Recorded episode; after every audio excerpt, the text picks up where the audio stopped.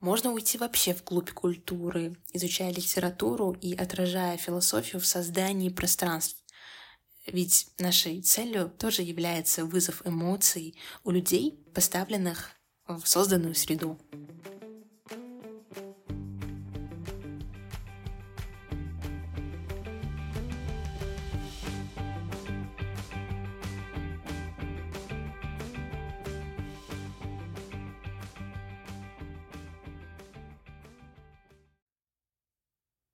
Привет, дорогие слушатели! Вы слушаете подкаст «Архивзгляд» и с вами его ведущая Назира. В этом выпуске я расскажу о различных источниках вдохновения, которые помогают архитекторам создавать уникальные, функциональные и привлекательные сооружения. Как получается найти свое в лабиринте архитектурных идей и творческих концепций? Этот выпуск о том, как разные аспекты нашей жизни и окружающей среды могут стать катализаторами для творческого процесса в архитектуре. На момент записи этого подкаста, уверена, многие студенты-архитекторы находятся в преддверии выдачи заданий по проектированию. Как правило, у всех в этот момент возникает вопрос, а какую концепцию выбрать для своего проекта? Откуда черпать идеи? И так далее. Давайте разберем несколько способов генерации идей. Начнем с природы как источника вдохновения. Природа сама по себе является неисчерпаемым источником вдохновения вообще.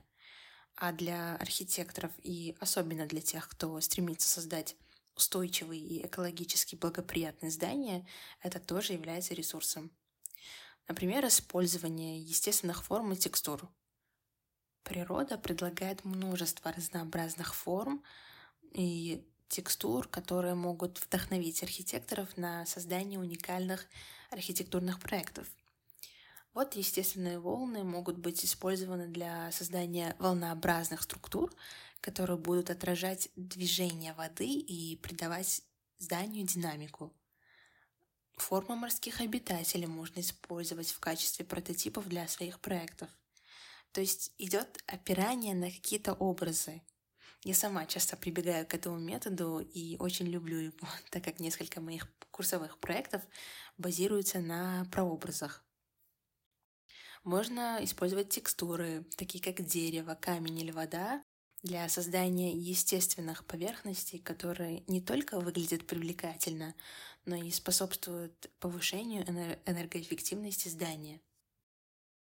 Использование природных цветов. Природа также предоставляет широкий спектр цветов, которые могут быть использованы в архитектуре для создания гармоничных и привлекательных пространств.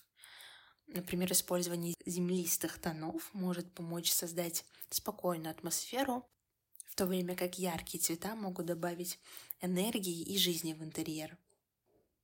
Стоит лучше приглядеться в окружающую среду, как в голову начинают лезть идеи на основании сопоставления образа. Сейчас этим занимаются нейронки, но свой мозг, а точнее свою базу образов прокачивать надо. Другой метод заключается в погружении в историю и культуру. Это позволяет извлекать уроки из исторических зданий и традиционных архитектурных стилей, чтобы создавать современные и инновационные конструкции. Вы спросите, а что можно узнать по историческим зданиям? А вот много чего. Исторические здания предоставляют архитекторам возможность изучить различные строительные техники, материалы и стили, которые могут быть адаптированы и использованы в современных проектах. В качестве примера приведу использование деревянных каркасов в строительстве как традиционных японских домах или использование терракотовой плитки в отделке, как, как в исламской архитектуре. Для любопытства стоит поковырять стену, и мы уже обладаем информацией о состоянии материалов в толще стены. Традиционные архитектурные стили разных культур предлагают разнообразие форм, цветов и материалов, которые могут вдохновлять современных архитекторов на создание инновационных зданий – Например, можно использовать элементы традиционного скандинавского дизайна, такие как деревянные каркасы и естественные цвета для создания современных жилых комплексов. Но, может, деревянный каркас — это громко сказано, но для имитации в отделке почему бы и нет? А вообще, сочетание традиций и инноваций — это точно залог успеха. Современные архитекторы могут успешно объединить исторические и культурные элементы с современными инновационными технологиями для создания уникальных функциональных конструкций.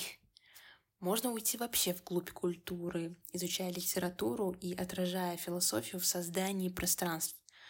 Ведь нашей целью тоже является вызов эмоций у людей, поставленных в созданную среду.